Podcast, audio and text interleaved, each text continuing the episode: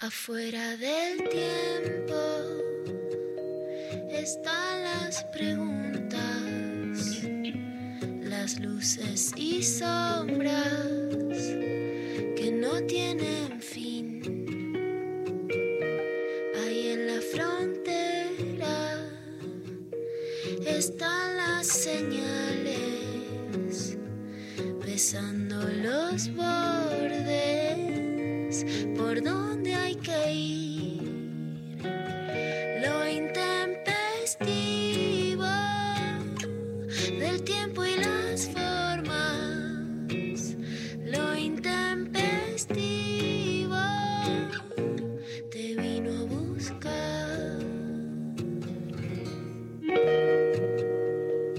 Eh, Hoy rinde en un examen, Pecker. La tenemos, Vamos, Mari. la tenemos ahí con Nervios. un poco de nervios, ¿sí? ¿Cómo, cómo describirías tu estado? Nerviosa, puro. O sea, todo lo que pueda abarcar la palabra nervios. Pero, Pero, bueno, o sea, entiendo que no está tan bueno tampoco.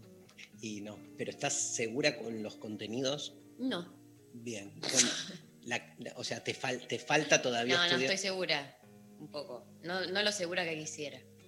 Viste que cualquier cosa que digas antes de un examen es como en un partido de fútbol. Después te arrepentís porque decís, estoy segura. Después te va mal, ¿para qué dije que estoy segura? O la yeteé, la cagué. Te empiezan como todos esos elementos que en realidad debería ser mucho más, digamos, lógico. Si estudiaste, te va bien, punto. Podés tener un mal día, justo te tocó que suele pasar una pregunta del orto, este, o justo Hay tenías... muchas variables. Hay muchas variables, pero es cierto que cuanto mejor preparado llega uno a un examen, menos probabilidades tiene de que le vaya mal. Sí. ¿no? Y vos sos como muy estudioso. Sí. Damos fe, damos fe Va a acá. todo bien, va a estar todo bien. Mm, después le iba mal. No, no. ¿Querés contarle a la audiencia algún contenido de alguna unidad que vas a rendir hoy? Eh, no. Porque se va a evidenciar que no lo tengo tan claro. Y prefiero no, o sea, uno- en el momento que uno lo dice, se hace realidad. Entonces, Tenés razón. prefiero que no se haga realidad y que se haga realidad en el momento de estar llevando a cabo el examen. Vamos, eh, vamos a estar todos rezando. Vamos, Mari. ¿A, a qué hora? Así prendemos A la vela? tarde, a las 5 de la tarde. 5 de la tarde. Ah, todos a las 5, 5 o'clock. Hay un montón de horas. ¿Tenés todavía. alguna cábala, Mari? Eh, no, estudiar todo lo que pueda.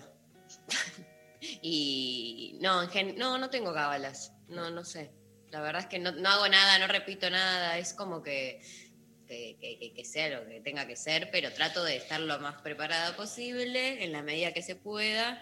Sí hago algo que es que la- quizás la última hora antes del examen dejo de leer cosas, ¿viste? Cuando decís ya solté, como que lo que entró, entró. Hay gente que está hasta último momento como mirando, revisando, chequeando, incorporando data.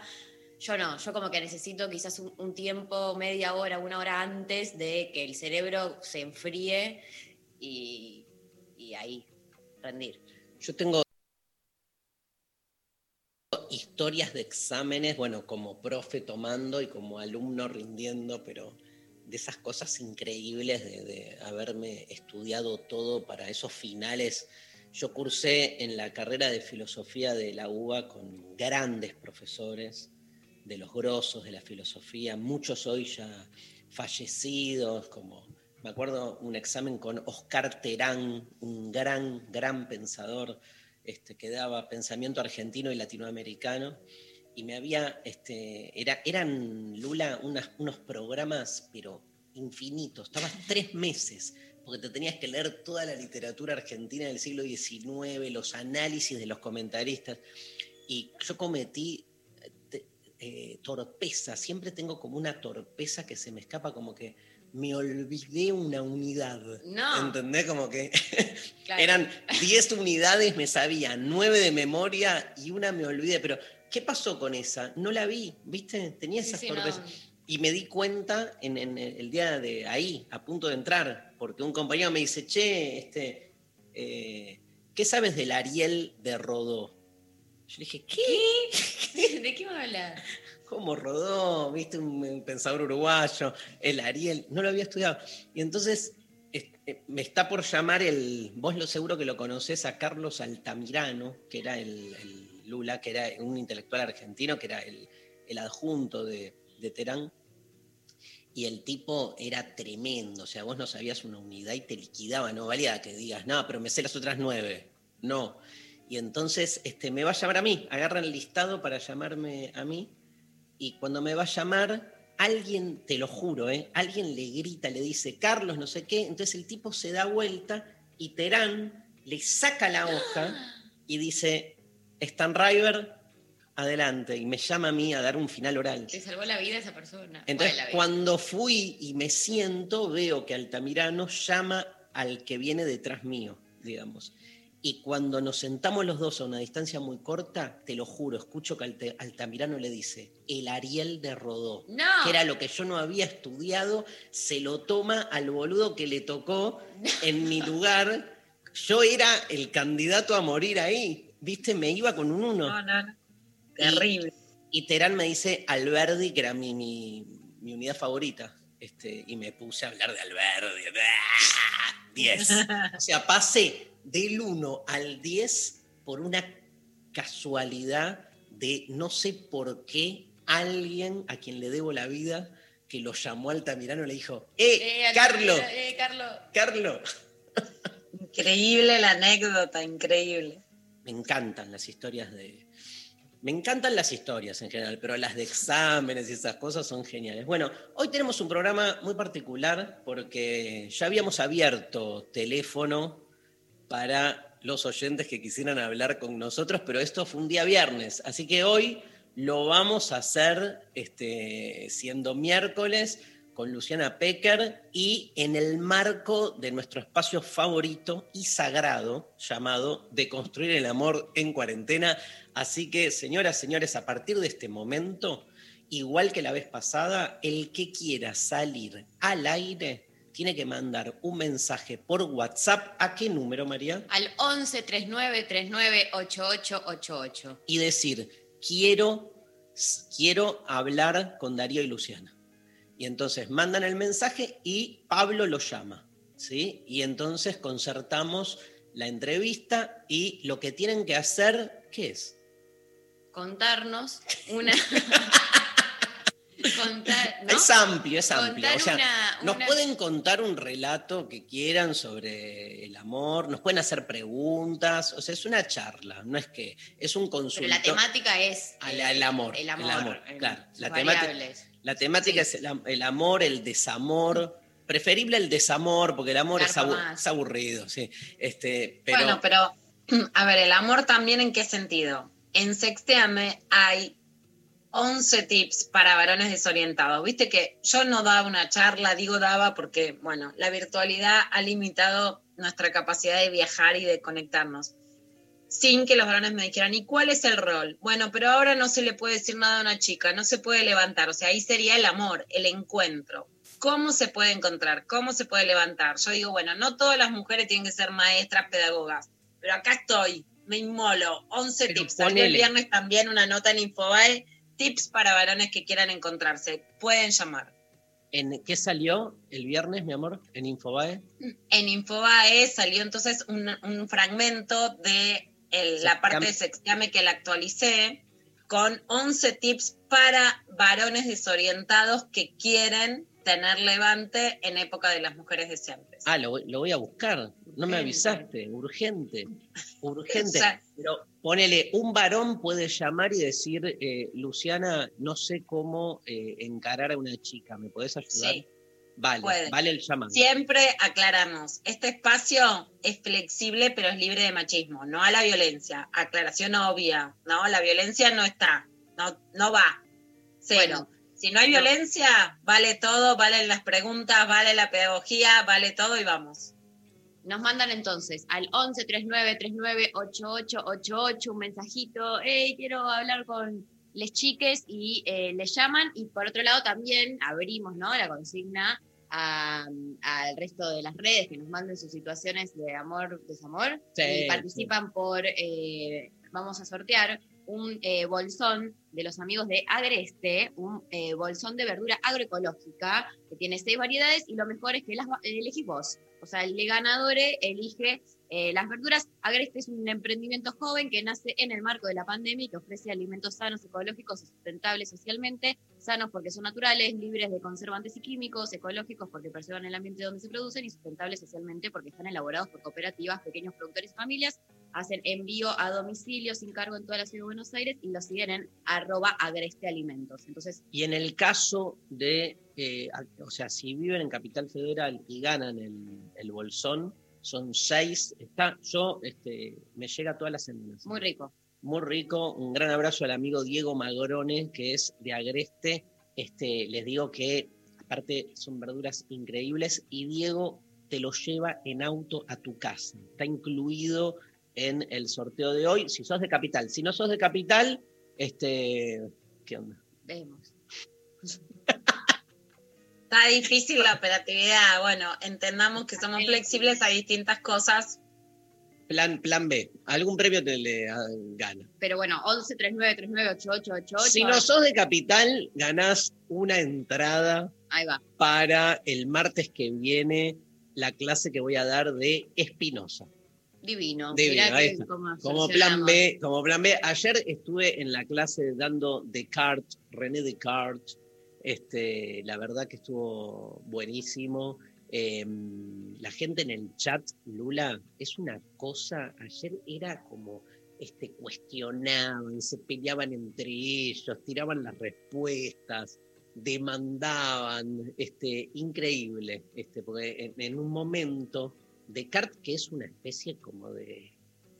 de- e- e- era un intelectual anómalo, porque era como muy elegante y era muy seductor. Entonces escribe en un momento este, una, mm, un texto donde está haciendo como todo un, análisis acerca de si se puede o no se puede confiar en los sentidos, si los sentidos engañan o no engañan.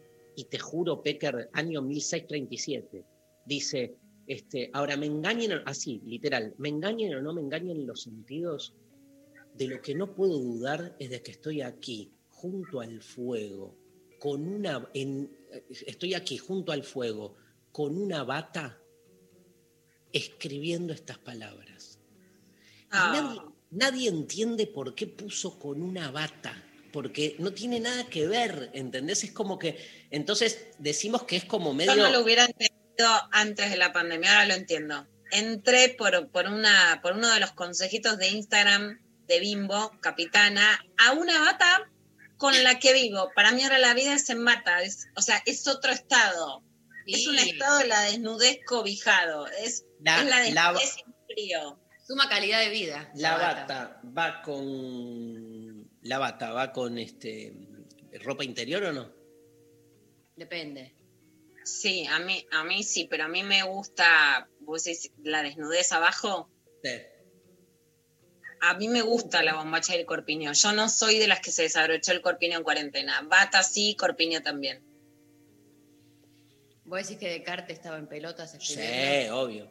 Pero el fuego y el fuego es todo lo que quiero. En esta cuarentena todo mi, mi, mi, mi que está en fuego. ¿Fuego y bata? Lo que y pasa bata que, o Yo sea, te voy a no era un texto el de Descartes, no era un texto en el que estaba hablando de cómo estaba, si había dormido bien. Está haciendo una disquisición Ah, claro. filosófica hiper profunda y manda con una bata nada más que para pajear. Solo para decir, eh, estoy acá en una bata, adelante del fueguito de las brasas que me hacen, miro cómo se desintegran y me hacen pensar si lo que veo Lo que realmente quería decir es. Yo estoy bien, ¿entendés? Qué Es- hermosa la bata de Luciana Sáquenle una foto a la bata de Pecker, por favor. Parece muy suave aparte, toda rosa, divina, y es ese todo. peluchismo. Entré al mundo del peluchismo y no En el mundo del más. peluchismo no hay vuelta atrás, eh, te digo, es un viaje de No, no, vida. entré al peluchismo, a ver, ¿para qué voy a...? Ahí está. Entré al peluchismo de la mano de Bimbo como una ovejita que tengo todo el tiempo, es parte de mí. Bimbo dijo, es una relación afectiva. Tienes razón, es mi relación afectiva más estable. Es, es sensorial, es una cosa sexy, es un abrazo. Hermosa bata. Escúchame, ah. Pablo, llegaron ya gente que quiere que nos... Ah, sí, está explotado, ¿eh? Está explotado, mucha gente quiere conversar con nosotros. Este, nos vamos a la pausa, entonces, mientras González va definiendo con quién empezamos este, hay clavada de noticias, tenemos de todo hoy. Programón, programazo. Programa. Pro, eso. No, nos vamos con Durán Durán. Amo Durán ah, Durán. Me encantaba Durán Durán. Tenía todos los pósters de Simon Livon. Durán, Durán, uno de mis temas favoritos, The Reflex, para empezar la mañana de lo vestido.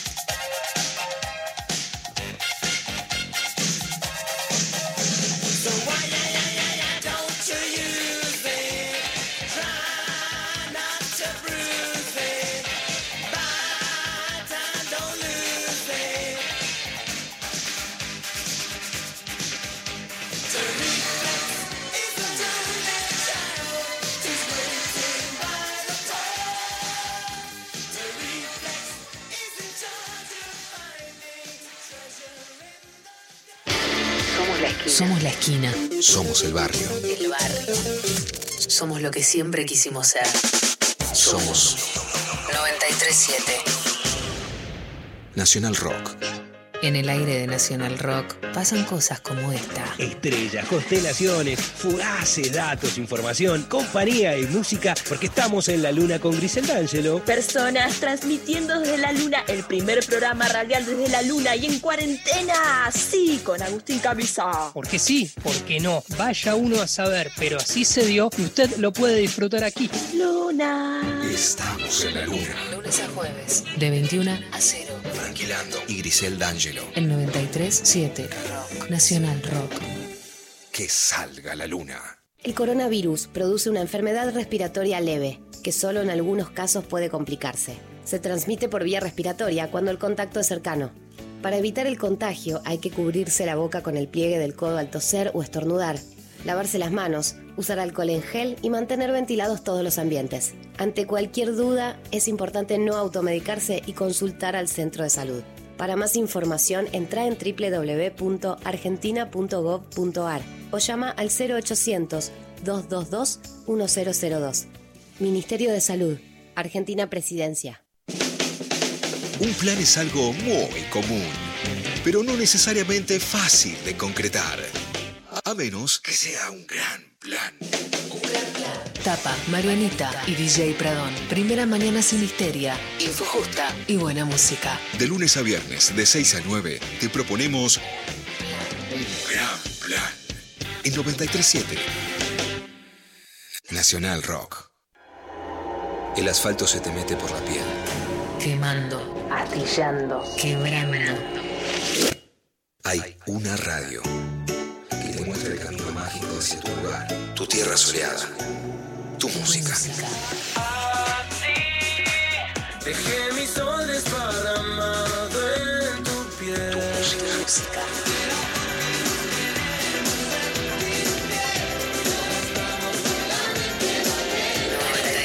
Siete. ¿Qué voy a hacer con tanto cielo para mí? Nacional Rock. 937. Estamos en Instagram, Nacional Rock 937. Aquí en la frontera por Nacional Rock. Enlatado como sardina barata.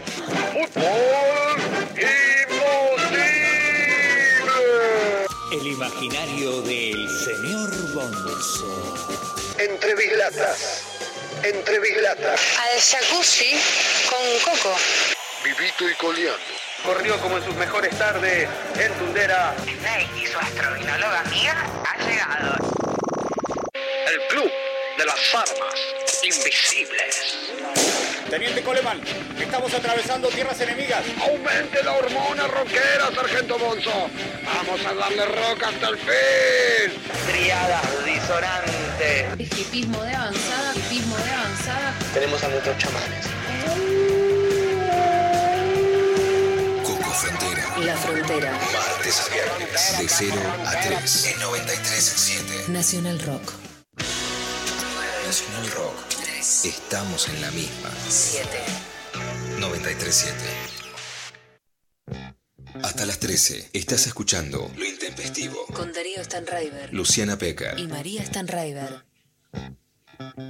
Bien, seguimos. Segundo bloque de lo intempestivo. Recordanos, María, este, pueden. Hay, recién escribió una persona y dijo, este, escribió al WhatsApp diciendo no me animo a llamar. Eso es verdad. Me encanta, parece la, Bancamos. la- la de Magritte. Esto no es una pipa, ¿viste?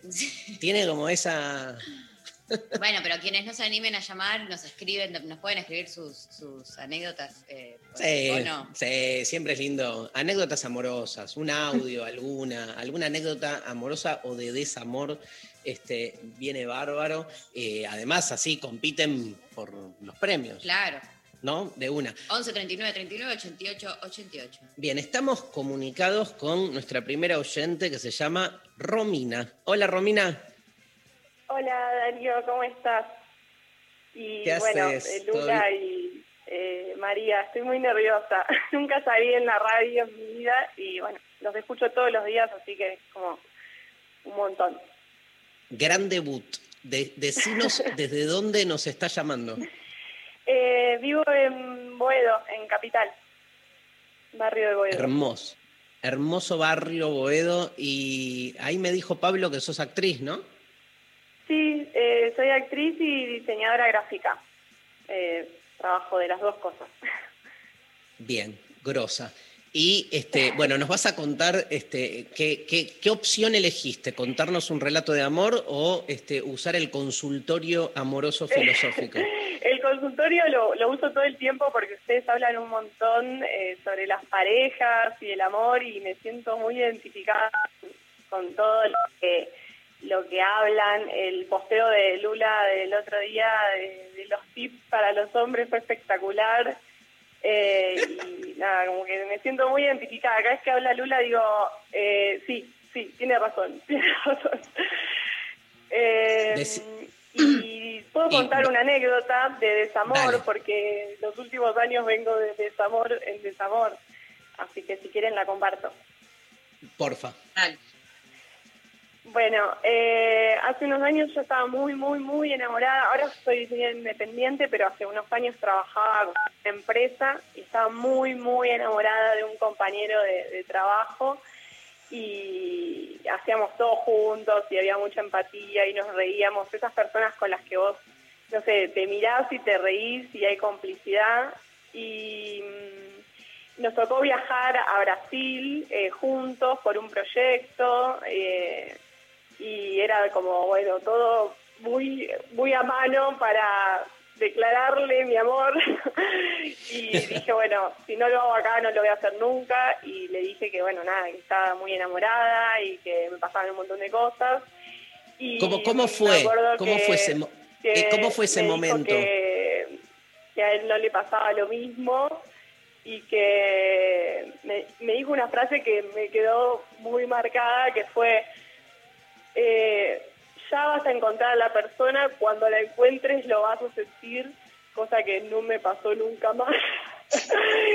y, me acuerdo que me tocaba volver antes a mí del viaje, me volví todo el viaje de San Pablo a Buenos Aires llorando, llorando, llorando, llorando, llorando, y la, la zafata me traía pañuelitos y yo lo único que podía hablar era decirle a la persona que está al lado, disculpame, disculpame, no puedo parar.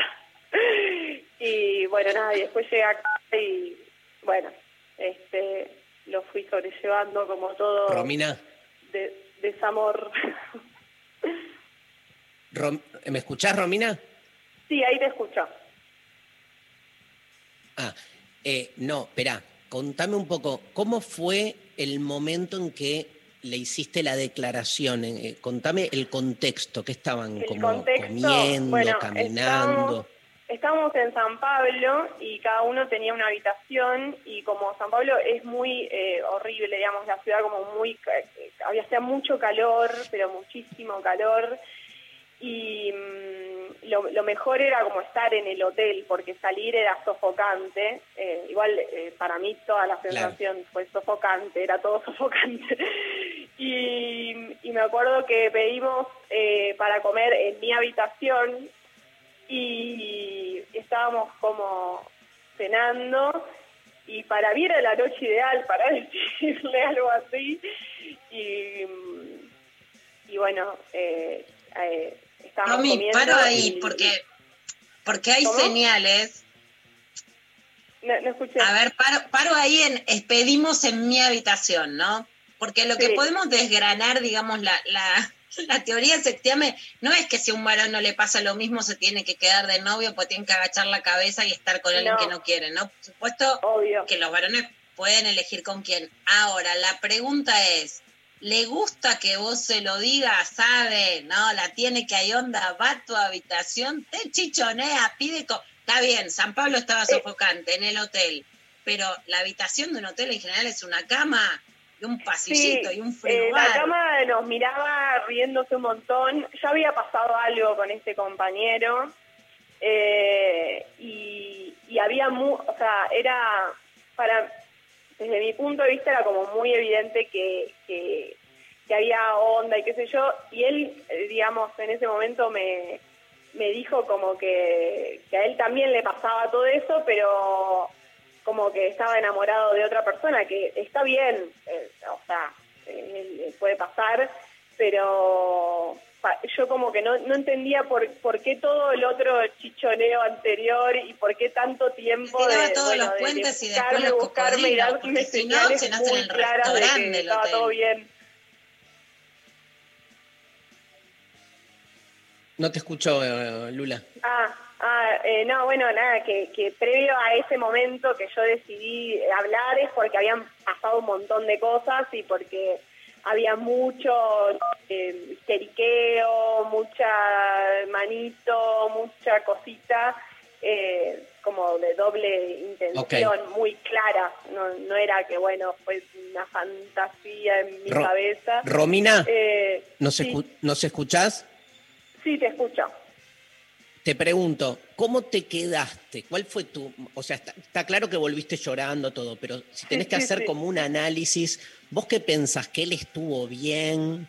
¿Que este, estuvo choto porque te tiraba una onda y después reculó? O sea, y pasado el tiempo, este, más allá del bajón del momento, ¿cu- Sí. ¿cuál es tu análisis? Yo eh, hoy siento que em, yo siento que él tenía como ese trato con, con muchas personas, o sea, con muchas mujeres, ¿no? Como que le gustaba como esa cosa de seducir y de, y de eh, entrar como en ese vínculo.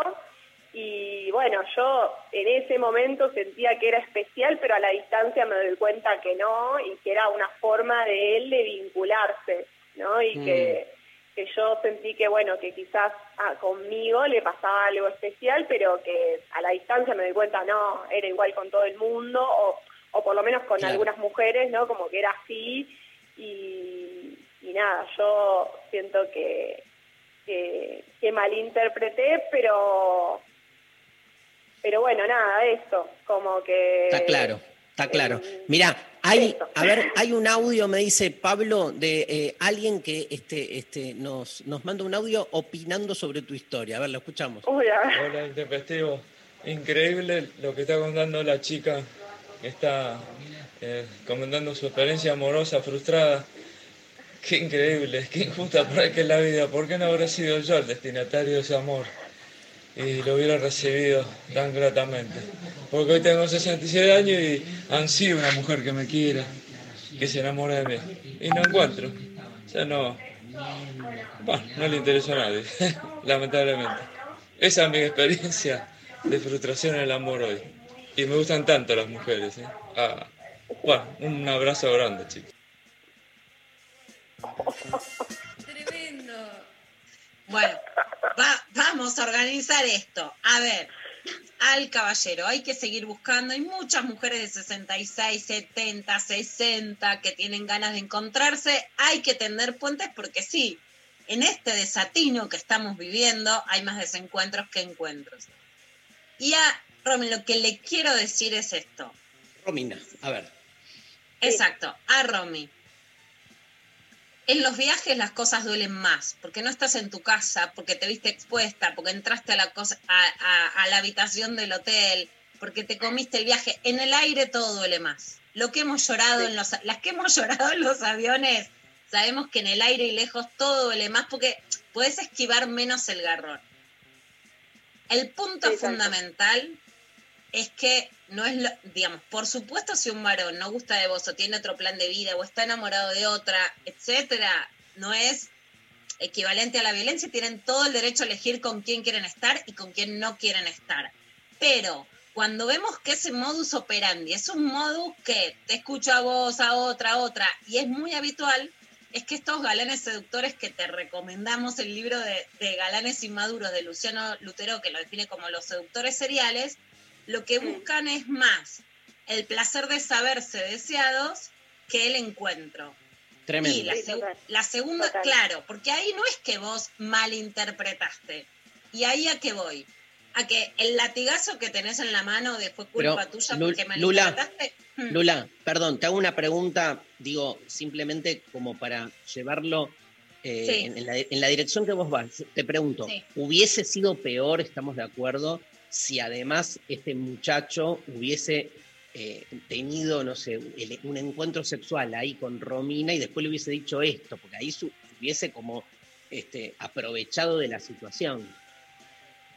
No es que lo Ay, quiero, no es que lo quiero no. Dari, porque en muchas mujeres lo que también está pasando, que, que, digamos, eso puede ser o no puede ser porque también depende de la subjetividad de cada una, no puedo ahí hacer una serie, pero a muchas mujeres lo que le está pasando es que el, el toreo, el esquive sexual también genera una sensación de rechazo más profunda. Ah, Que no quiero en esto hacer como algo Claro. seriado, porque a lo mejor a una le duele más una cosa y a otra otra, y un varón es de una manera y de otra. Sí quiero decir que estos seductores seriales que tienden el puente, dale, tráeme la cervecina a, a mi cama porque San Pablo está muy acalorado y no quiero salir, pero después te cuento que estoy enamorado de otro y que con vos no, te tiré mil guiños. Y después Sí. rajo también, ¿qué diferencia hay con el Don Juan de antes? Que a ver, yo no algo creo que el Don Juan de antes que era como un playboy, un seductor, no era un santo, pero que ahí había una imagen sexuada. Entonces vos te quedas con la sensación de que no, tal vez no eras la mujer de su vida, pero te quedas con una sensación estallada de sexo. Sin sexo hay algo acá atragantado. Pero, a ver, le pregunto, Romina, ¿vos hubieses preferido, por ejemplo, que esa noche hubiese pasado algo y que después él te diga, bueno, es esta noche y nada más porque estoy enamorado de otra? Es que por ahí no, no, no quedó claro, pero ya había pasado algo. Eh, Ah, pero era como, ah. o sea, ya había pasado algo, eh, como que eso lo hizo, digamos, lo de una noche, con las ganas no se quedó, digamos, como, como que eso pasó, lo que yo eh, me pasaba es que después de tanto como histeriqueo, ir y venir, yo necesitaba como decirle que a mí, me- que yo me estaba como involucrando, ¿no? Como que me pasaba algo más potente, ¿no? Y, y ahí fue como el no, como bueno, no, es, a ese nivel no.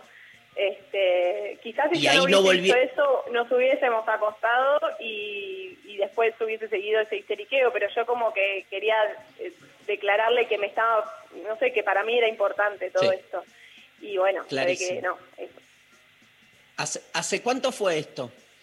Hace un montón. Ah, Después tuve un montón de desamores más, pero les conté ese que fue el como más, este, esto fue como, no sé, cinco años. Igual después de eso me sirvió porque renuncié, me la vi independiente, hice un montón de cosas lindas en mi vida, pero fue como un empujón a, a irme de ahí. Pero, pero bueno, vinieron otros otros desamores que les puedo contar un montón más. si quieren. Pero pará, ¿por qué un desamor? No podés contar amores porque le ves, porque todo desamor fue antes un Sí, amor. porque me fue imagino. todo, es como, como dice María, que todo eh, arranca bien y después termina como el orto, bueno, un poco así. Total. Eh, Bien. Yo creo que Eh. es porque el desamor es una forma de castigo a las mujeres ahora, ¿no? Que no es... A ver, yo voy a dar tres tips rápido de un peque resumido. Un peque resumido es, no sos vos, son ellos, no sos vos sola, somos muchas. Hoy esas formas de desamor y de desaire, de seducción y después que pegártela en la pera, es una forma de rechazar que justamente lo que vos dijiste que te pasó en lo laboral, que mandarte y decir lo que vos sentías y lo querés es lo que nos hace fuerte en esta época en la independencia laboral, económica y política. Y a la vez es lo que nos cobran en el amor. Entonces, de que te mandaste y dijiste lo que querías, empoderate y tomá la parte buena de tus deseos. Hay que bancar un poco que los varones fueron eh, enseñados en la pedagogía de que si les cortaban el rostro, si los rechazaban, se la bancaban. La verdad que a nosotras nos duele más porque nos enseñaron que teníamos que ser deseadas. Entonces, bancar un poco más el rechazo porque es parte de que vamos al frente. Quedarte contenta de que eso fue parte también de tu independencia económica. Leer mucho, que para mí es una gran receta, ¿para qué? Para darnos cuenta que no somos islas solitarias a las que no fue mal, sino que es un proceso social y por supuesto seguir confiando en tu deseo. Volver a San Sí. Pablo y creer que va a haber amor además de calor. eh, A ver, sí, la eh, verdad espera, es que Romy, Romy. ustedes... Hola.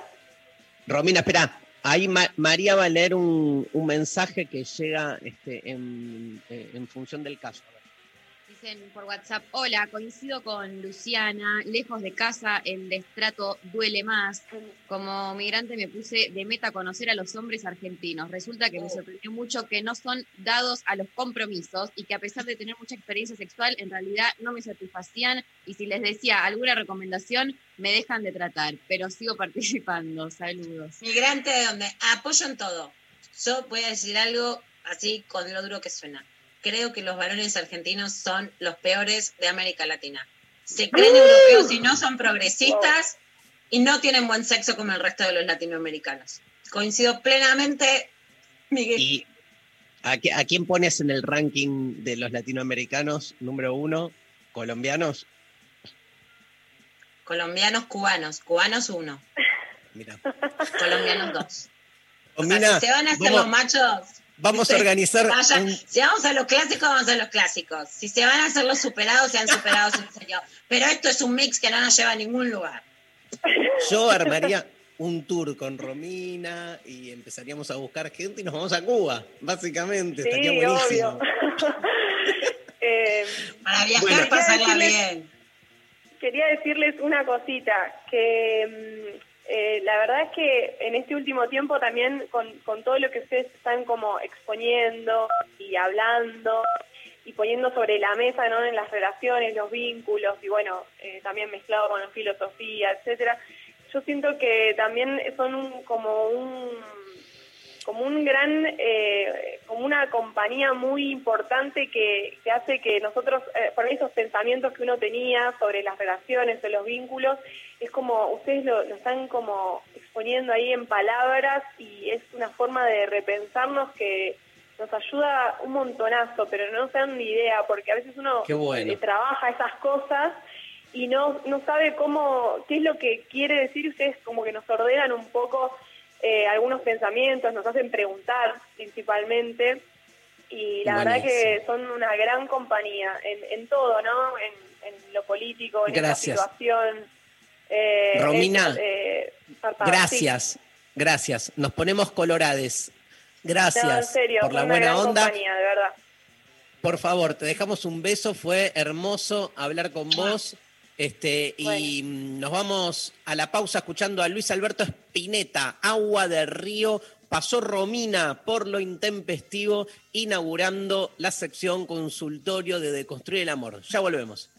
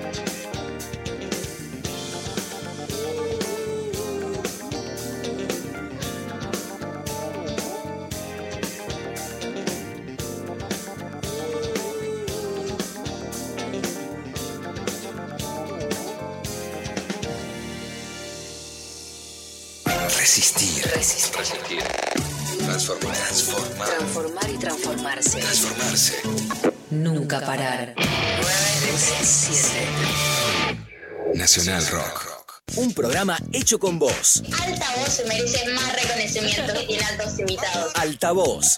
Con Cata Delía y Juan Ignacio Belkov. Vos podés ponerte en modo altavoz, ¿eh? Lunes a viernes a las 18 en la televisión pública. 937. Seguinos en Facebook. Nacional Rock 937.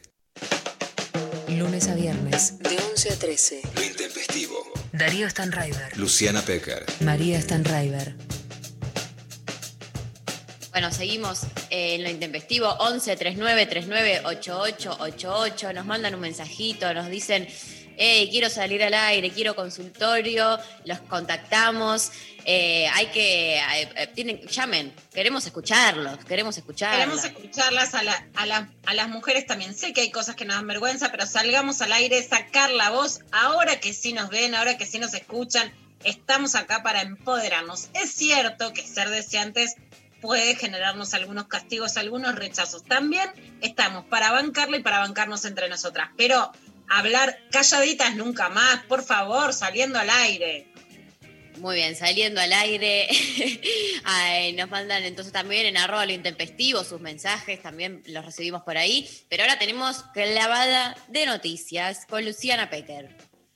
Mari, voy a empezar contándote que, como venimos diciendo en estos días, y de hecho le preguntamos ayer a Juliana Di Tulio, que fue la presidenta del bloque del kirchnerismo durante el kirchnerismo, que prefería si aborto legal en el 2020 o en el 2021. Ella prefiere en el 2020 y se suman las voces que están pidiendo que el proyecto del Poder Ejecutivo ingrese este año. Una mala señal. Sergio Massa tenía una reunión con la campaña por el aborto legal, seguro y gratuito la semana pasada, la suspendió por un problema gástrico.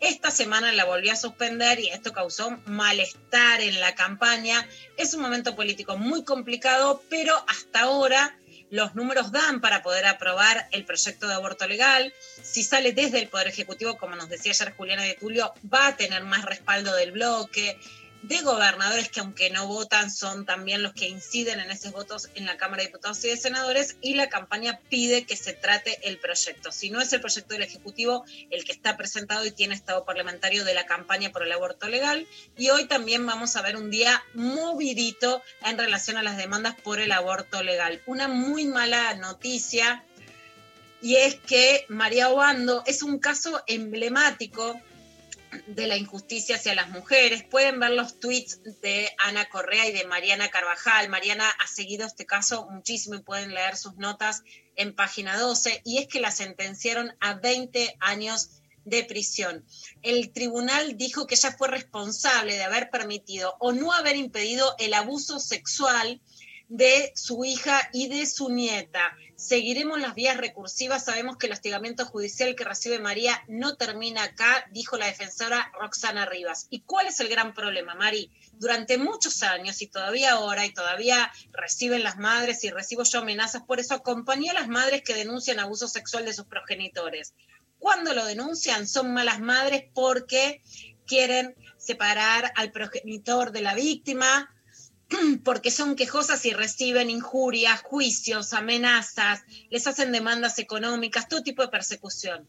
Cuando hay una madre que no denuncia por un montón de razones sociales que hacen que las mujeres no se animen, ahora las sentencian por cómplices cuando no son ellas las que generaron la violación. Entonces, es un caso emblemático y esta sentencia es una pésima señal.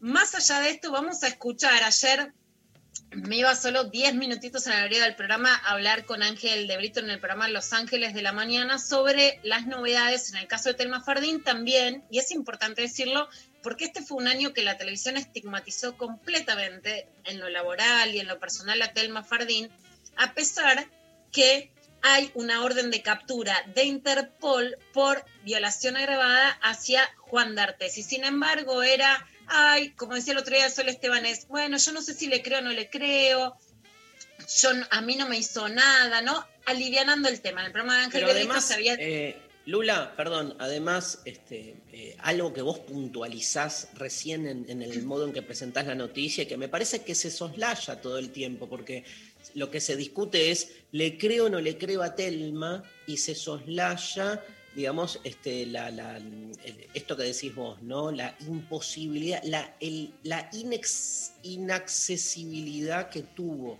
este año Telma para encontrar trabajo, digamos. O sea, lo, que ha habido de alguna manera es una reacción, digamos, eh, directa este, en relación a Telma, dejándola fuera de un montón de, de- de trabajos laborales propios de su actividad. Entonces, pero con algo peor, que es como que no se habla de eso. O sea, se vuelve a poner el foco todo el tiempo en si hay que creerle o no creerle, pero en el medio de paso cañazo la dejan a Telma afuera del mercado laboral. Eso es lo Exactamente, grave, Dari, ¿no? que es el peor de los disciplinamientos. Como vos sabés, en situaciones que no nos enteramos, pero es que no la llaman.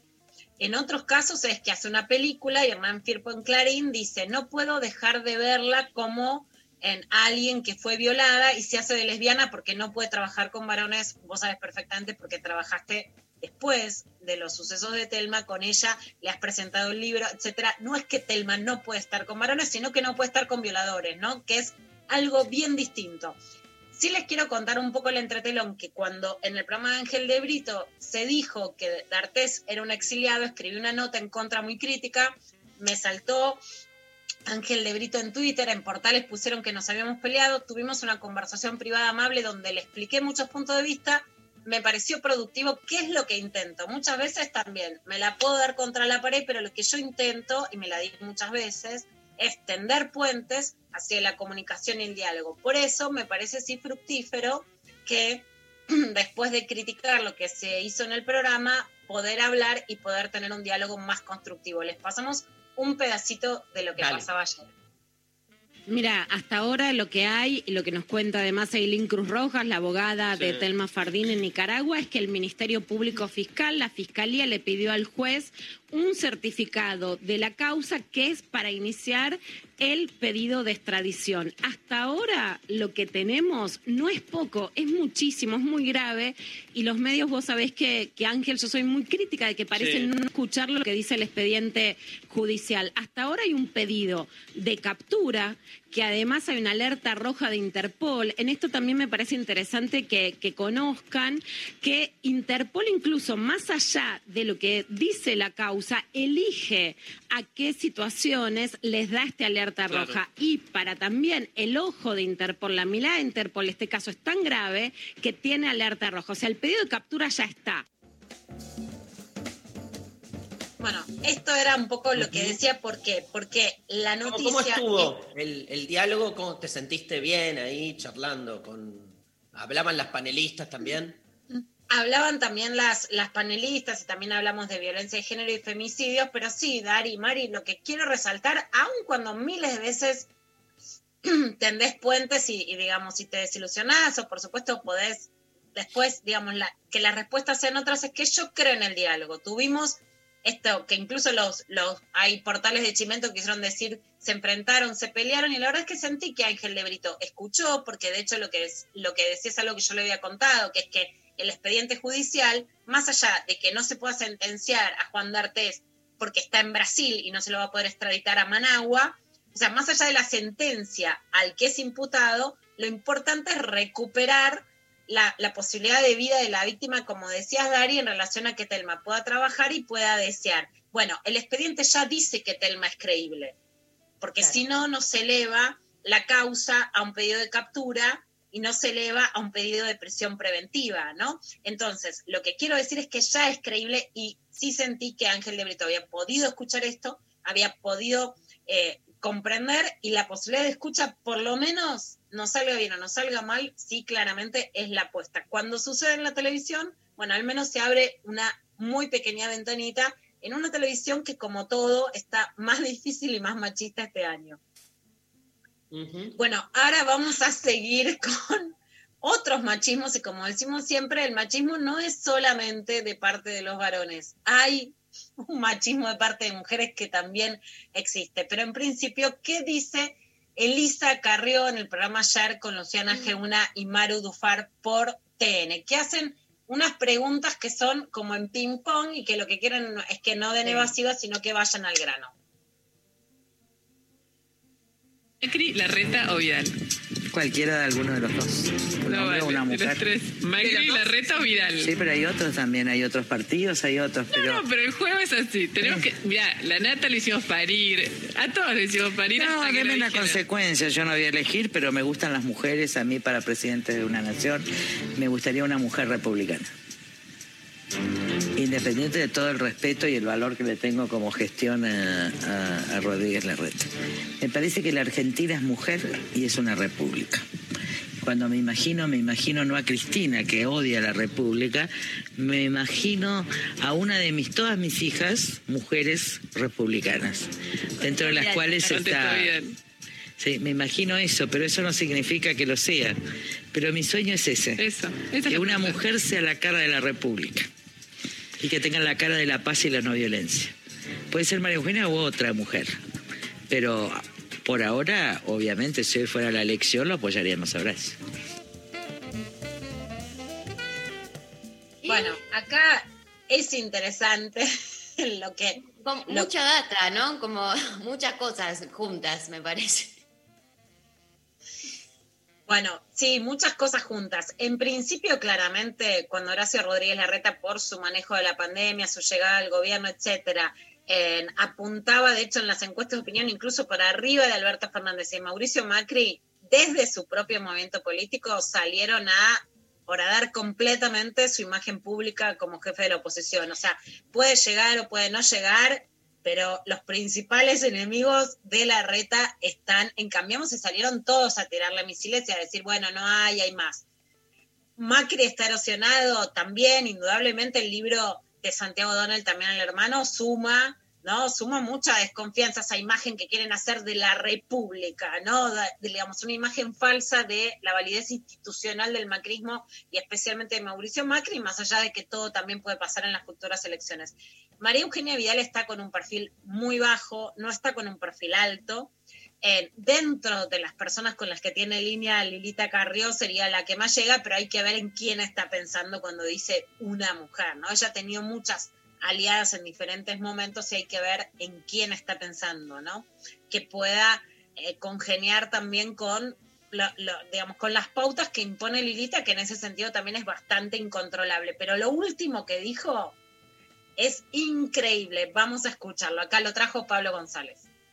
¿Te pondrías la vacuna si sale ahora a No. fin de año? ¿Por qué? Porque este es un negocio y es una desesperación de Cristina. Yo creo que hay que ser muy prudentes porque van a venir muchas pandemias, ¿no? Entiendo en, en el momento en el que eh, la vacuna pasa a ser una desesperación de Cristina, ¿no? Como, eh, ¿Cómo se llega? Eh, Como, ¿qué, ¿Qué tipo de lógica está funcionando ahí? No, realmente, o sea, a ver, realmente me parece muy grave esta declaración, más allá de que hay que probar todas las vacunas, ver cuál tiene validez, etcétera, digamos que todo esto tenga un respaldo científico sobre la cantidad de vacunas que se están eh, probando en fase 3 y a ver cuál llega y que por supuesto tenga los respaldos necesarios. Es gravísimo si no me pondría la vacuna. Se suma Bolsonaro que dice que la vacuna no va a ser obligatoria, digamos, y, va en relación a un movimiento antivacunas y antiderechos muy fuerte. Decir que es una desesperación de Cristina ya es, digamos, hay una pandemia mundial, está todo el mundo buscando una vacuna, es una desesperación de Cristina, o sea, es como un cliché de que Cristina tiene la culpa de todo el manejo de la pandemia, en lo público no lo ha manejado para nada Cristina, e incluso en lo que critican los detractores tampoco está, ¿no? Que ella esté atrás específicamente del manejo de la pandemia, y mucho menos de los acuerdos de Argentina, que si la vacuna surge, digamos, de algún otro lugar, la, la más cercana puede ser la relación si sale la vacuna rusa, digamos, ¿no? Ni la de ni la de Oxford, ni la, ninguna de las otras que se están investigando o produciendo en la Argentina tienen conexión directa, pero al margen sí es un disparate que pueden venir otras pandemias. No es el disparate, pero justamente el tema es adelantar qué políticas hacemos para que no vengan a para cómo enfrentarlas y justamente es que haya vacunas, ¿no? Y es un negocio, es obvio, y por eso durante todo el año Qué- pedimos que las vacunas tengan acceso universal. Qué obsesión con Cristina, ¿no? ¿Es, es esa la palabra, Lula? ¿Obsesión Sí, para uno? sí, sí, sí, es, es una demencia, la verdad que es una demencia. A este punto, ¿no? Mezclarlo con la vacuna es una demencia, es una obsesión total. ¿Tenemos más noticias?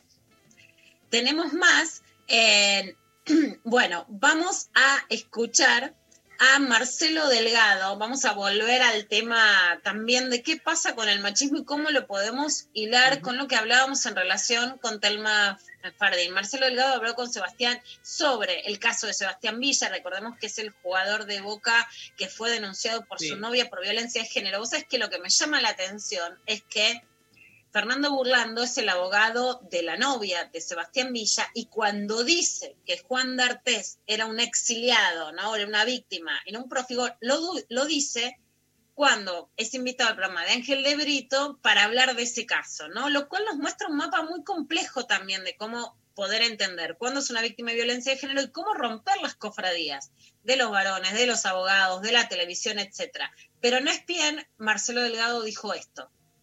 Ojalá apoyo que el tema, el tema de Sebastián eh, se pueda resolver pronto. Sabemos que Sebastián es un, es un profesional, está bien a entrenar con, con alegría, ha jugado muchos partidos amistosos. Lo veo muy bien y ojalá que, que pronto lo podamos tener en la cancha y, y ya te digo, estamos lo veo feliz, está yendo al psicólogo hace cinco meses y la verdad que eso es lo más importante para nosotros. Aparte, Pollo, te iba a decir, ya somos grandes también, eh, todo el, a todos nos ha pasado alguna, alguna vez estas cosas y, y ya te digo, a veces hay que tomarlo con mucha tranquilidad también y, y obviamente que esperemos que se arregle de la mejor manera. Eh, ¿vos- ¿Eso será una decisión del entrenador, Chelo? De, de ponerlo, de usarlo, de no usarlo. Eh, ya obviamente cuando él tenga todo listo, obviamente que después ya depende del entrenador.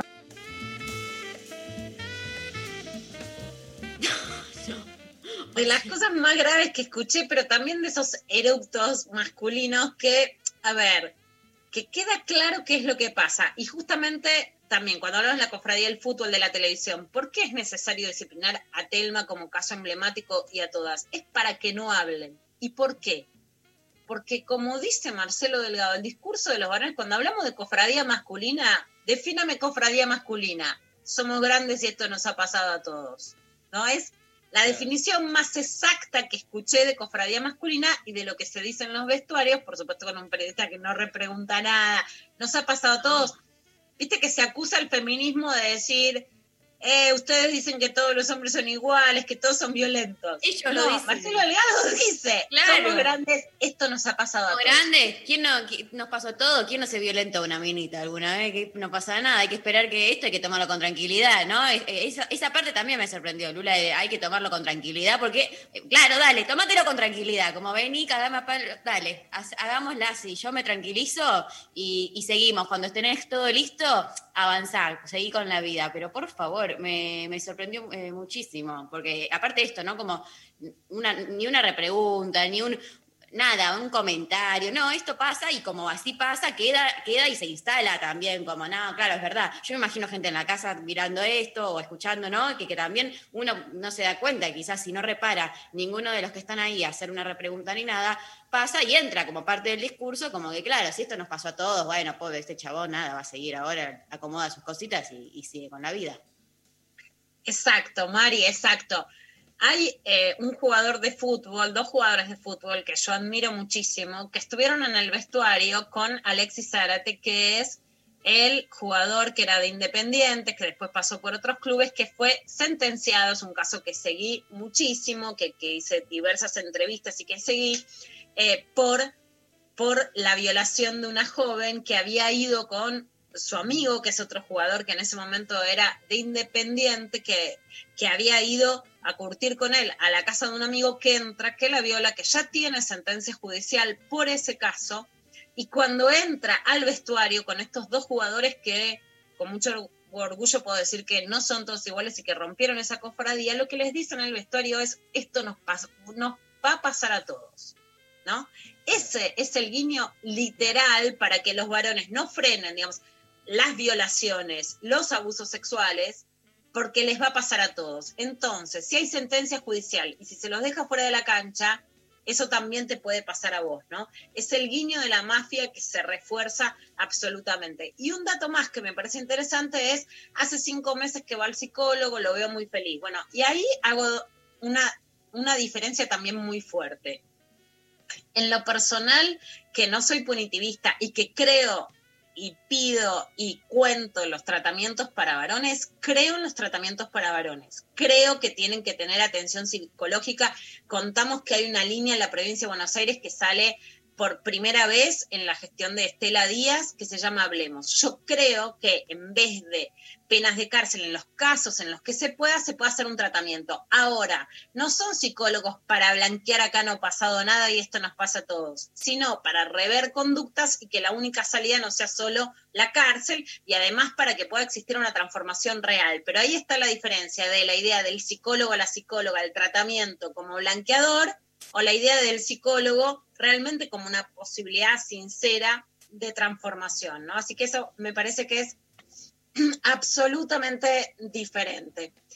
Y vamos a escuchar a Mercedes D'Alessandro, que como sabemos es la encargada de la dirección de género dentro del Ministerio de Economía, porque presentaron el programa interministerial de presupuesto con perspectiva de género y diversidad.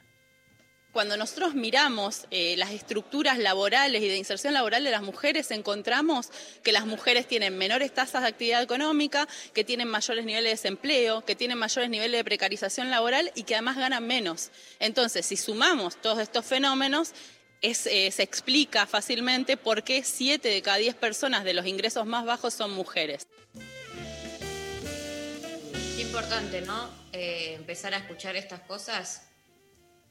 Bueno, dentro, por supuesto, es una gestión muy golpeada por la pandemia, por la crisis, es una gestión muy golpeada también ahora por la, la diferencia entre el dólar oficial y el dólar blue, que pudo ser controlado en estos días con aportes del Estado que baje 10 pesos, pero es una situación realmente muy delicada la que se vive dentro de la economía. Ahora, sin lugar a dudas, si hay algo que destacar dentro de la gestión de Alberto Fernández, diferente del macrismo y del kirchnerismo, es la incidencia del género en la economía, ¿no? Por ejemplo, la incidencia de la dirección de género en el IFE, en donde entraron las mujeres trabajadoras de casas particulares, aun si estaban en blanco, ¿no?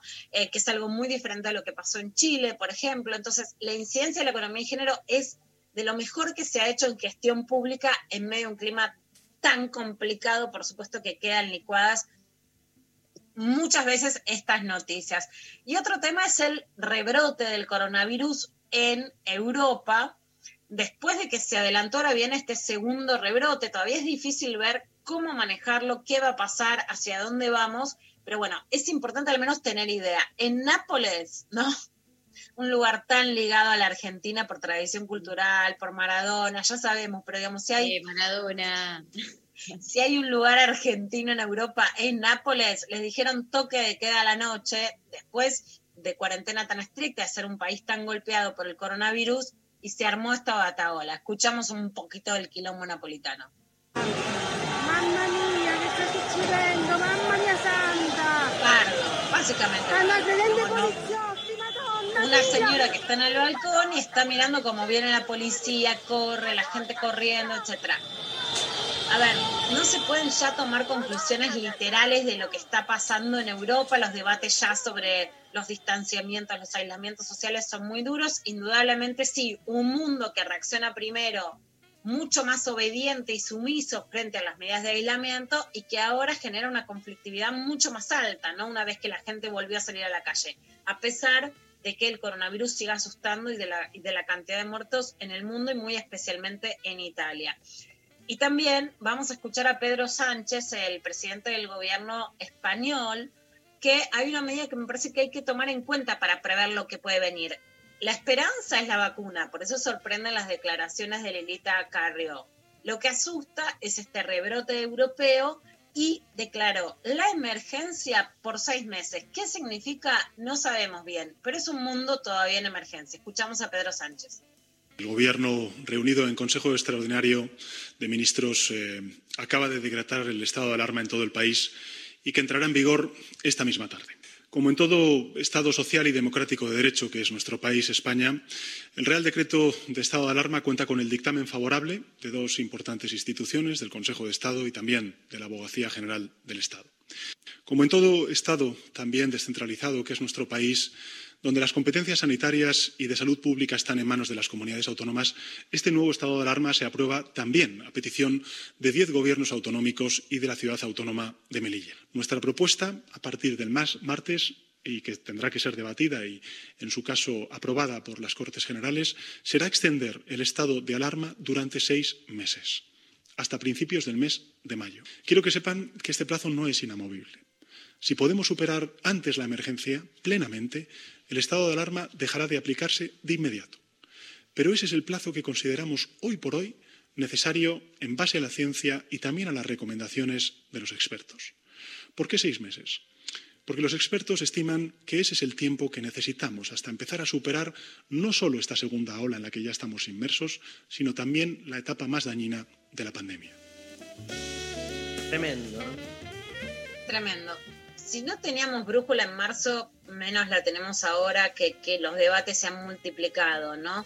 Antes parecía cuar- de cuarentena sí, cuarentena no, y ahora, digamos, la verdad que la, digamos, la multiplicidad del debate es mucho más compleja.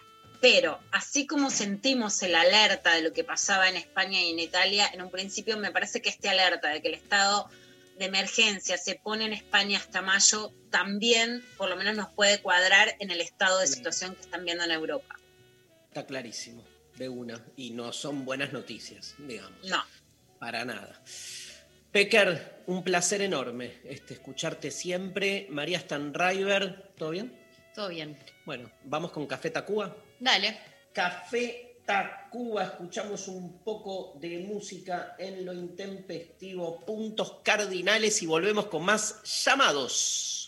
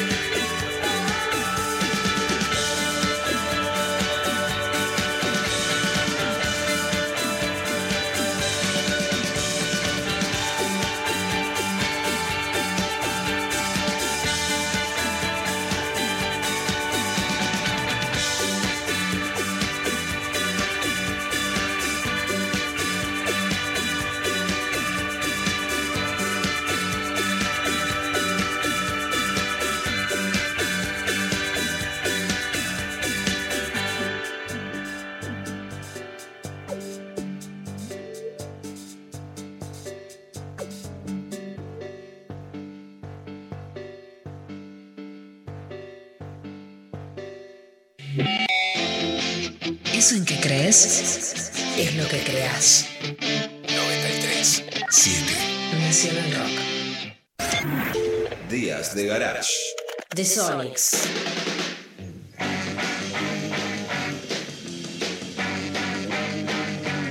Paredes tiemblan. Todo indica que están a punto de rajarse, para explotar. Demasiado ruido para un simple y pequeño garage de Tacoma, en Washington, a comienzos de los 60. Ahí, sin pudor y sin desvelo, están ensayando los Sonics. Furiosos, muy furiosos. Mezcla de rock and roll clásico con algo distinto. Todo suena más acelerado, las guitarras distorsionadas y el vértigo inevitable del salvajismo.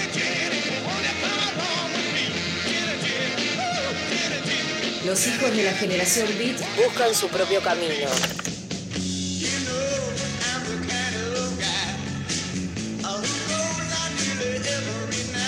Las primeras letras de The Sonics iban a tono con los reclamos y las inquietudes de aquella cultura joven, de esas adolescencias efervescentes que venían a cambiarlo todo. Pero esas letras también recorrían otros mundos, subrepticios, y se hacían eco de lo más oscuro, satírico y provocador. Un ejemplo, la estricnina, un alucinógeno que empezaba a ponerse de moda.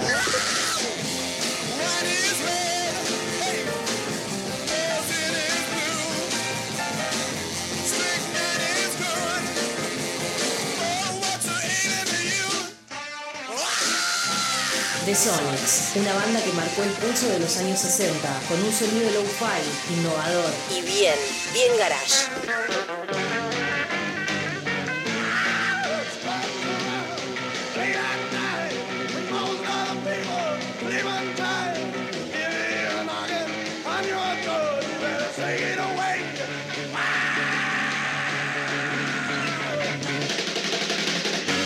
Días de Garage. Darío Stanraiver. Luciana Pecker. María Stanraiver. Lo intempestivo. De 11 a 13. En 93.7. Nacional Rock. Eh, querido Pablo, me dijiste que vas a mandar unos audios, ¿no? A ver. Hola, ¿cómo están? Eh, soy Noelia. Les mandé un mensajito hace rato con la historia sobre la historia de Romy y lo que decía Luciana. Y bueno, sí, eh, coincido, los amantes caribeños son los mejores y bueno, arriba el Caribe y, y bueno, abogo por mí, por los venezolanos. Muchos saludos. Gracias. Gracias, muchas gracias. No tengo el placer, pero bienvenida a la Unidad Latinoamericana. Voto sí. ¿Tenés otro, otro audio, Pablo? A ver. Hola Intempes, bueno, acá movilizada con las historias de, de desamor, eh, movilizada, identificada y qué loco como sigue operando la, mierda cultural a nivel cerebro, emociones y cuerpo. Eh, por eso me parece importante el hecho de, de poder de desarmar, de construir en torno a, a desjerarquizar los vínculos. Eh, porque no, cuando un chavo no nos escribe una semana ya no nos quiere, pero no nos planteamos a veces lo mismo con las amigas. Bueno, eso, un beso. Bueno, muchas gracias. Gracias, María. ¿Tenés algún mensaje para leer? Sí, están llegando mensajitos también. Eh, acá un oyente que no se animaba a llamar, pero que dijo que quiere hablar eh, de algo que le pasó. Eh, dice, amanecí con un chico que contó, que me contó su sueño con la ex, donde él la perdía después de insistirle, el cual analizó diciendo que en realidad no la extraña, pero que está haciendo un proceso de desapego de los vínculos de su vida. Es la segunda vez que lo veo. Temita. ¿eh? Fuerte. Temita. Segunda vez que lo ves, que te tire eh, el sueño de la ex. Yo ahí voy a tirar un par de conclusiones. Una, que la hemos tratado de construir el amor. Como hay tanta oferta sexual, porque aunque no concretes, no digo que haya tanto sexo, sino ofertas sexuales, es tan a mano sentir que cliqueas y podés garchar con alguien, que la idea del verdadero amor es nostálgica, está siempre en el pasado. Por eso la figura de la ex, que siempre fue tan imponente, cobra más validez. Esto en el primer de construir el amor lo tratamos, como que para mí es algo muy peligroso, que, porque es lo mismo que la política, que es que el verdadero amor está en el pasado, especialmente si es alguien que conociste en la infancia, en la adolescencia, porque es como que lo analógico es lo verdadero. Ahora que es tan fácil cambiar de personas, na- no ves, no terminas de ver a nadie realmente y entonces se concreta la idea de que el verdadero amor está en el pasado. Uno, puede suceder, pero ojo con la nostalgia amorosa. Dos, los varones hablan mucho de otras mujeres. No digo que esté mal siempre, pero es demasiado. Yo le diría, chicos, para un poco, segunda vez, no tenés que contarle todo. Eso es como a la varones que le diría, bajen un poco. Voy al tercer punto. Los varones necesitan hablar más que coger. El consejo de todas mis amigas siempre es no los escuches, no los ayudes. Yo cuestiono a los varones porque creo que hay que escucharlos y que hay que ayudarlos. O sea, cuestiono muchas de estas conductas de desamor porque creo que en realidad los varones necesitan amor, escucha y cuidado. Y yo quiero ir hacia el encuentro y quiero darles. Entonces, ¿cuál sería mi consejo? Frenar un poco que te hable de otras, frenar un poco la idea de la nostalgia amorosa, poner un límite, pero sí apuesto a que podamos escuchar con quienes, a quienes nos con quienes nos acostamos. Impecable. Y yo agregaría para el flaco, anda a contarle tu sueño al psicólogo, ¿no? para eso, digamos, este, cumplen ese rol y muy bien. Eh, no, genial, Lula. Estamos este, comunicados, segunda oyente, en, en vivo y en directo, Guadalupe. ¿Cómo estás, Guadalupe? Hola Darío, hola, ¿cómo están? Un placer. Bueno, escúchame, ¿qué estás? eh, no entendí bien, sos profe de biología eh, y sos de Uruguay. ¿Y soy qué? ¿De Uruguay? No. Ah, no, me no, pasaron no, mal el dato. Soy de acá, de Argentina. Y de- desde, pero, sos- pero sí sos profe de biología Sí, soy profe de biología, muy bien. y qué das clase que en secundaria. Sí, en secundaria. Sí. Y escúchame, ¿y desde dónde nos llamas? ¿En dónde estás? De- de- estoy en Lincoln, provincia de Buenos Aires. En Lincoln. Perfecto. Y me, me chusmearon que tenés huerta. Sí, tenemos huerta aquí. Sí, sí. As- Así, que no necesitas no el si me Voy a bolsón. poder ganar el bolsón porque no va a llegar hasta acá, pero bueno, hu- huerta tengo. Che, y este, ¿nos vas a contar una historia de amor o de desamor o vas a, a- a buscar el consultorio eh, em, filosófico amoroso? No, no es una historia de, de desamor, qué sé yo, es un recuerdo que me vino cuando los escuchaba hace un instante. Eh, A ver. Yo en el- conocí a un uruguayo eh, en la época donde había Messenger y te enviaba zumbido y todo eso, ¿se acuerdan más o menos? y bueno, nada, nos, nos encontramos un par de veces en Capital. eh, yo, yo sentí que nos enamoramos. Yo hablo por mí, pero bueno, nuestras vidas eran bastante complicadas y decidimos no, no vernos más.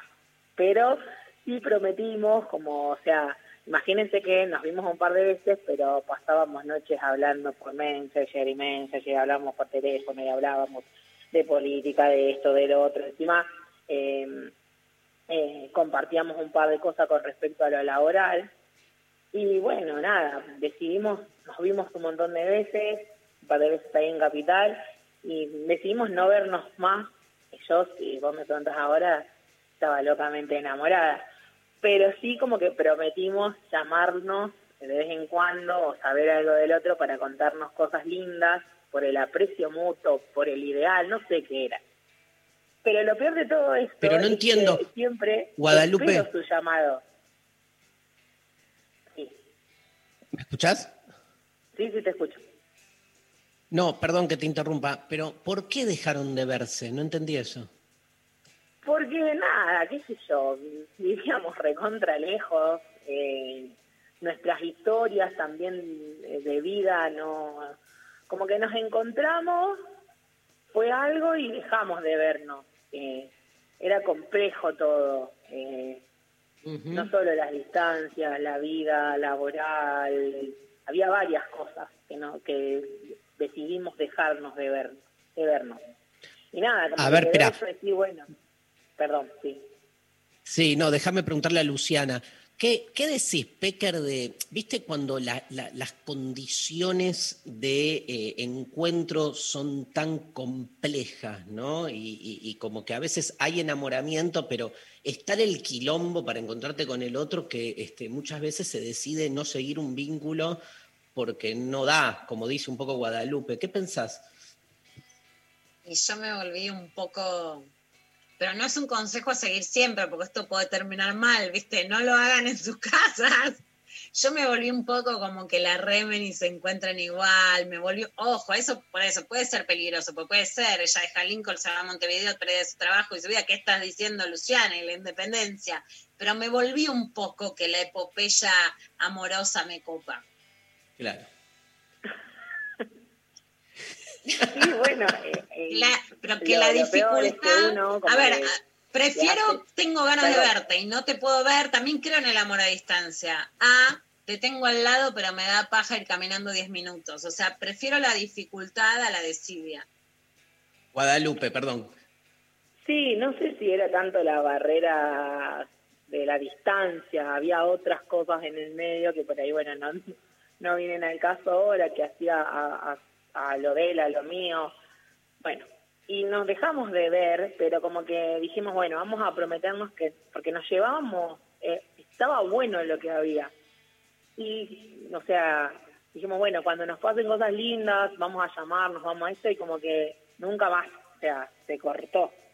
Y como yo inconscientemente siempre esperé ese llamado, esa, esa comunicación que nunca vino y que tampoco busqué por miedo a vaya a saber qué. Lo más loco de todo esto es que hace unos años yo estuve en Cuba y estaba caminando ahí en los, en los jardines del Hotel Nacional de La Habana y me cruzo en los jardines a, él o a alguien muy parecido a él. Cuestiones que no me animé ni a preguntarle, hola, sos tal. eh, nada, me quedé ahí paralizada eh, pensando en que podría haber sido o no él. O sea, fue algo muy loco y que cuando ustedes hoy contaban y, hablaban esto del amor, esas cosas, como que me, el recuerdo que tengo es esta situación, porque después yo no le vi nunca más, nunca más en, todo, en 12 años más. ¿Hace cuánto tiempo fue todo esto? Eh, como 13 años aproximadamente. Tremendo, tremendo. ¿Y qué, qué, y qué presente está? Digo, por lo menos se te oye terrible, en tu terrible relato. porque Sí. creo que esto de que nos dejamos de hablar, pero viste cuando vos decís, bueno, prometamos eh, dejar eh, hablar, contarnos algo, y nada, no pasó más nada, pero sigue estando presente en un montón de cosas. Pero esa vez estaba ahí caminando y, y yo no sé si era él o no era él. Porque Escúchame, me, va a quedar Guadalupe. esa duda y ni tan... ¿No, ¿No te da para llamarlo? No, ni loca, ni sé su número de teléfono. Y, pero hoy lo encontrás en dos minutos. Obvio, lo encontrás en cualquier lugar, pero no, no, no sé si da para llamarlo, porque ca- capaz que él tiene otra vida, con otras situaciones, y bueno, ya está. Y ca- Pero capaz no. Capaz no, capaz no, no sé. Como que ah, si me preguntabas hace cinco o seis años atrás, yo te decía, sí, dale, vamos, lo buscamos, hacemos, pero ahora como que no, ya no sé si tengo esa eso de decir, me, me tiro, pienso un poco más y como que pensar tanto no me hace actuar. Tremendo. Escúchame, si te animás a llamarlo estos días que siguen, avísanos. Nada más. Te dejamos un beso, Le- gracias. Le, le llamo. Gracias. Le, No, le gracias mandamos un beso. Adiós. Por favor, a Guadalupe, este, tremendas esas historias, Lula, ¿no? Porque te queda algo pendiente, ¿viste? A mí cuando las historias quedan así semiabiertas, es como, no sé, ¿viste? A veces, este, no sé, yo trato ahí de ir y suturarlas, de, de- de que pase algo, que se resuelva para un lado para otro, porque si no también, no digo que sea el caso de Guadalupe, pero se te vuelve un poco algo que decías vos de los, de los amores, viste, previos, se te vuelve también como una melancolía de la que te aferrás y como un fantasma que te acecha y no te deja tampoco vivir otras historias de amor, ¿no? Porque tenés siempre como ese pendiente este, que está ahí como medio molestando. Sí, es Sí. cierto, yo soy de ese club que muchas mujeres y muchas personas tenemos poco desapego, ¿no? Y que puede ser que tengamos que trabajar. Yo soy de la línea no soltar. Claro, está. Bueno, escúchame, este, ¿Querés mm, que te lea algún mensajito? léeme algún mensajito, dale. Iba a mandar una canción, no, no me entendí las Ah. señas con, con Pablo, pero iba a mandar una canción.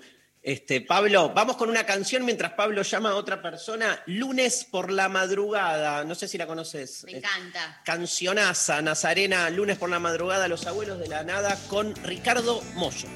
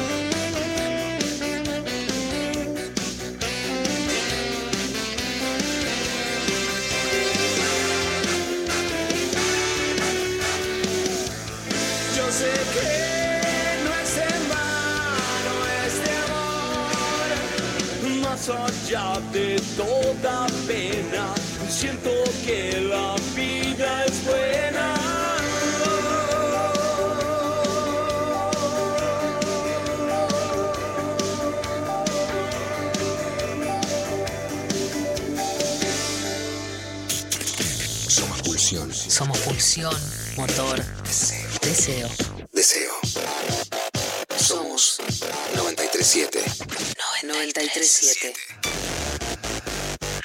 Nacional Rock. En el medio del día no hay despedida. Solo bienvenida. Hola. Hola, ¿qué tal? Hola, ¿qué tal? Hola. Hola, ¿qué tal? ¿Qué tal? Hola. ¿Qué tal? Calu Bonfante y Lara Berrami. Nati Carolias. Hola. ¿Qué tal? Lunes a viernes de 13 a 17. 937. En Twitter. Arroba Nacional Rock 937. Lo intempestivo. Lo intempestivo. Hasta las 13.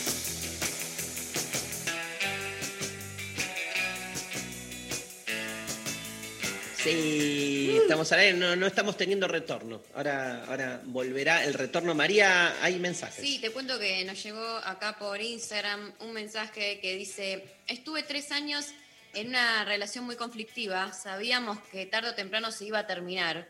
Él lo único que me decía era que cuando se inaugurara la cancha de estudiantes me iba a volver a buscar para ir conmigo. Así fue. Luego de dos años de haber terminado, me buscó para ir a la inauguración. Por supuesto, le dije que no. Fue lo que más le dolió. Saludos.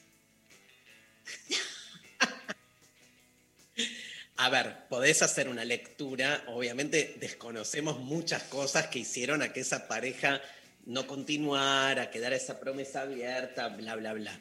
Sí me resulta como, más allá de estudiantes, sea el club que sea, como que después de 11 años fue y cumplió la promesa. Seguramente más interesado en Dos no... años, no, once. Ah, 11 entendí. Dos. ah, ah. Más in- un montón. Ya era un montón, por eso me entendí 11. Sí, Pero igual, más interesado en no yetear la cancha. Vos cuando el Claro. futbolero, cuando cumple una promesa, no es porque, ¿entendés? Cumple porque, ah, no cumple Porque la estás promesa. matando el romanticismo.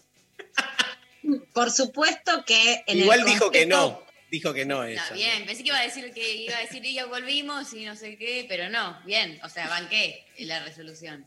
Yo soy muy debilucha y me dio lástima cómo le dijiste que no, pero no, no quiero meter la pata en no conocer el conflicto y qué entidad tiene.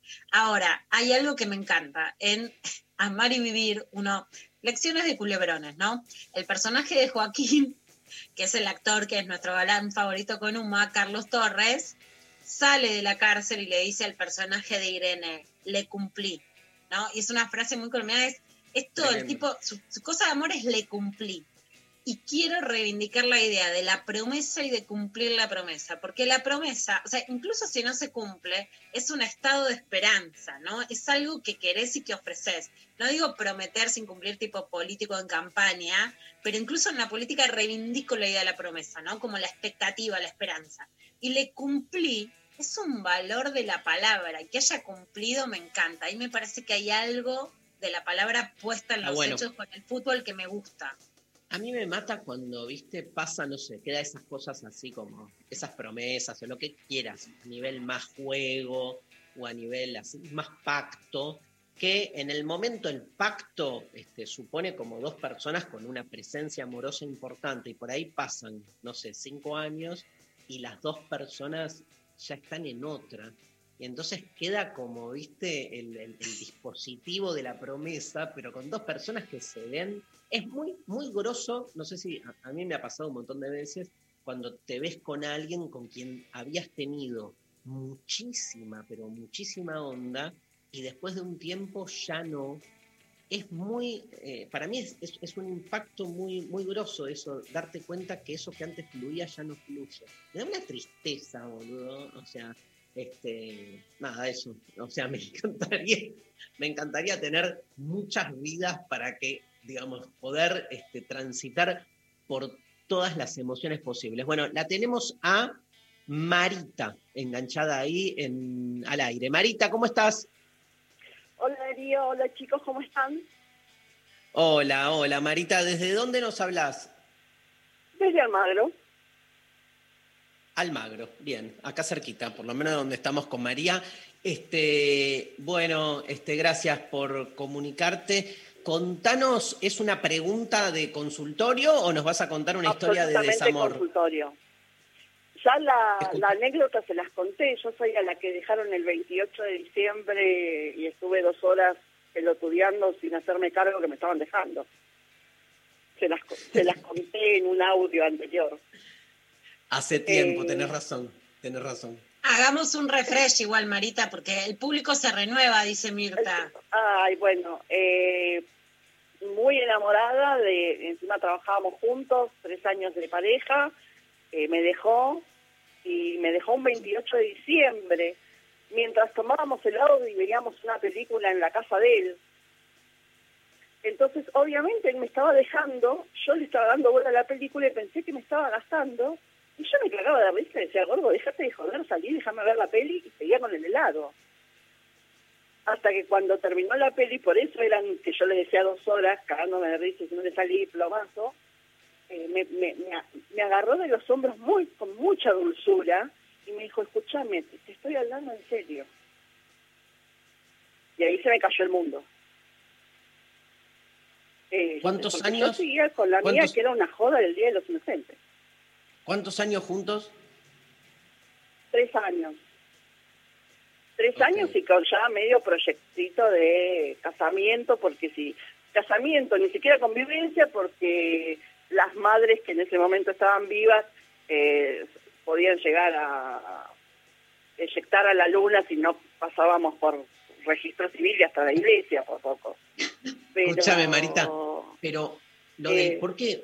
Está bien, fue un, fue un 28 de diciembre con toda la connotación que tiene. ¿Vos lo tenías presente en ese momento? ¿Creías que era una joda o, o te quedó porque fue esa fecha? No, a ver, esto, esto lo que sucedió es, ¿viste cuando pasan las imágenes de los ciclones, que los que están en el ojo del ciclón ven que es un día precioso y todo alrededor se da cuenta que está todo mal? Sí. Bueno, yo Historia estaba en el vida. ojo del ciclón. Tremendo. O sea, yo estaba en el ojo del ciclón, absolutamente en el ojo del ciclón. Y es más, Pero- después de 10 años volví a hablar con él y su primera pregunta fue, ¿qué pensás vos hoy que seríamos nosotros, en qué situaciones estaríamos nosotros si hubiésemos seguido juntos? Ah, un tarado. Y mi respuesta fue, en realidad, como yo fui quien lo llamó, yo quería saber de él, yo le contesté lo que yo sabía que él quería escuchar. Que fue, seríamos una feliz pareja descasada. Entonces él se quedó tranquilo y pude seguir relacionada con él. Y mi consulta viene, el tema viene por consultorio, obviamente, después de semejante cosa. Y esto fue hace 30 años y sigo sin superarlo, Darío. Vos que, me, vos que decías, que habías comentado que yo lo tenía resuperada, Minga lo tengo resuperado ese hombre porque es el amor de mi vida. Tuve parejas después que se terminaban y yo no, no quería volver con ellos, yo quiero volver con él. Ay, ay. Y hoy, o sea, yo sé que más que un consultorio necesito un congreso, un congreso de psicólogos, pero bueno, es lo que me pasa, chicos, son- los tengo a ustedes. Ay, ay, ay, ay. 30 años, no lo puedo creer. No, no, no, es... Aparte, el, el chabón, el chabón es bastante turro y yo soy una tarada porque sé lo que pasa, porque sigo enganchada, eh, tipo, sí, estoy con alguien, pero no es no la paso como con vos, y entonces, boludo, vení conmigo, ¿qué haces? Idiota. Pero... Ah, ¿te histeriqué ahora? No, porque le estaba, estaba yendo para otro lado. Para que te histeriqué, ya rompo todo. ¿Te histeriqué ahora, Marita? Y de tanto en tanto cuando hablamos, sí. ¿Pero volvieron a verse? ¿Volvieron a, ¿Volvió a pasar algo entre ustedes en estos No, 30 años? pasar algo en, en cuanto a pareja, no. Sí hemos salido a cenar en todos estos años, 20 veces, y, y- y es más, me cuenta de las cosas que le van mal con sus parejas. Que, Porque eh, es lo mismo, Marita, que dije no le- antes. Los varones tienen muchas mujeres con las cuales tener sexo, pero lo que más quieren son mujeres que los escuchen. Y eso no se consigue. Pero a la vez están en una época en la que, justamente, ¿no? Vos que dijiste, le dije lo que él quería escuchar. Ellos quieren que vos le des algo que vos sabés que ellos quieren, pero no quieren dar. Están muy mezquinos con la generosidad. ¿Pero qué hace, qué hace Marita, Lula? El duelo. Leer y el Sí, duelo. El duelo, 30 años. 30 por años. eso.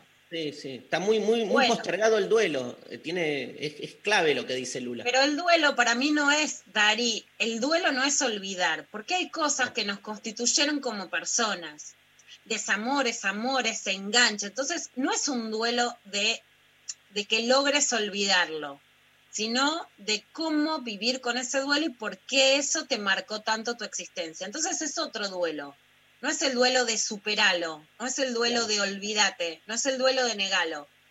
Mis autores, mi autora favorita para cuando duele mucho el amor es Coral Herrera Gómez, que la buscan en todas las redes y tiene muchos libros, y ella desarma mucho eso. Ahora no es está mal lo que vos sentís, pero el único lugar posible es el duelo, y yo supongo, Daría, el libro que vos presentaste de Gabriel Rolón sobre el duelo, que también puede servir. Está muy bien. Marita, ¿qué, ¿cuánta presencia después, lo último que te quiero preguntar, después de 30 años de la, la escena esa, ¿no? Los dos viendo la película, el helado, muy fuerte, ¿no? No, no, pero aparte, eh, durante todo el día del trabajo, yo les dije que trabajábamos juntos, éramos cajeros en Banco Nación, imagínate. Eh, durante todo el día hemos estado pelotudeando con todo el mundo, to- todos, to- toda la planta del banco. Eh, y seguimos, y me dice, ¿venís para casa? Sí, dale. voy para tu casa, vemos una, ponemos una peli. Eh, fue y compró helado, para- jugando con el perro. Y de repente empezó a hablar, y yo digo, bueno, me, me estoy jodiendo, ese peludo, ya está. Y yo seguía con la película, bueno, bueno, y me cagaba de risa, sí, sí, sí, joder, sí, sí, ahora, ahora, ahora. Y le- le entraba al lado. Aparte, vísperas de Año Nuevo, no se hace eso en esa, ni en 28 de diciembre ni en las vísperas de la fiesta. Me la pasé de Año Nuevo llorando. Sola en la terraza de mi casa mirando las estrellas llorando.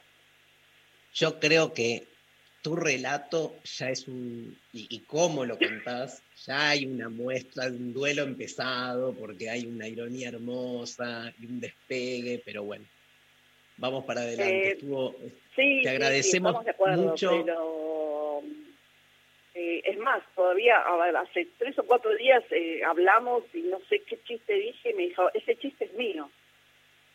Bueno, le digo, tráeme la patente, boludo, ¿qué crees que haga? Eh, a mí me han quedado cosas de, de, de relaciones serias, tengo cosas pegadas, chistes, dichos, libros, gente, música. Acá me preguntan qué, ¿Cómo qué vas a hacer el duelo si te está histeriqueando hace tres días? Ahí, si acá no me, te concrete. Me preguntan a, a- a qué película estaban viendo. No, no está, me estoy mintiendo, no estábamos viendo una película, ¿sabes qué estábamos viendo? Me, me acuerdo hasta la música. Eh, uno de los de Marcelo Tinelli, donde se tiraban del diagoma, no me acuerdo, Showmatch, cuál, cuál de los match era. Me acuerdo de eso, me acuerdo de escuchar la música de fondo de Tinelli en un momento. ¿Y el Cuando gusto del helado? en serio, ¿no? ¿El gusto del helado? Eh, mira, es muy, no, no debe ser muy difícil porque a mí me gustan frutillas, crema americana y dulce de leche. Uno de esos tres debería ser, pero porque siempre me gustaron los mismos. Bueno, te queremos mucho, Marita. Y yo a ustedes eh, los descubrí en pandemia y estoy feliz de haberlos descubierto. Respeto mucho. Eh, y también los quiero. Ay, gracias, hermoso. Nosotros también. Y por otro gusto de helado, como dice la peli fresa y chocolate, pedite otro gusto de helado y empezar de nuevo. Sí, yo aparte tengo ganas de agarrar un cucurucho y ponérselo en la cabeza, pero bueno, eso después ve. Ahí está, nos quedamos con esa frase. Un cucurucho y meter a tomar un helado y sabes qué, 30 años después te la doy.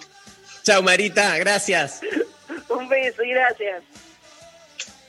Bueno, este, me encantó la musicalización ahí de Pablo González con este un tema histórico. María, no tenés idea. No ¿o tengo idea, no tenés- idea, qué sé yo. Súbete. ¿Sabes la, la- la cantidad de veces que se escuchaba? Entrabas a un negocio a comprar ropa y estaba este tema. Era como el hit, ¿no, Lula? De, de- Totalmente. Te haría la coreo, pero ya saben, ya hice, ya hice mi papelón del día. Con la bata, bata y corio de Marcelo Tinelli. Yo Bata- No, la- porque la coreo de las Tinelli era así.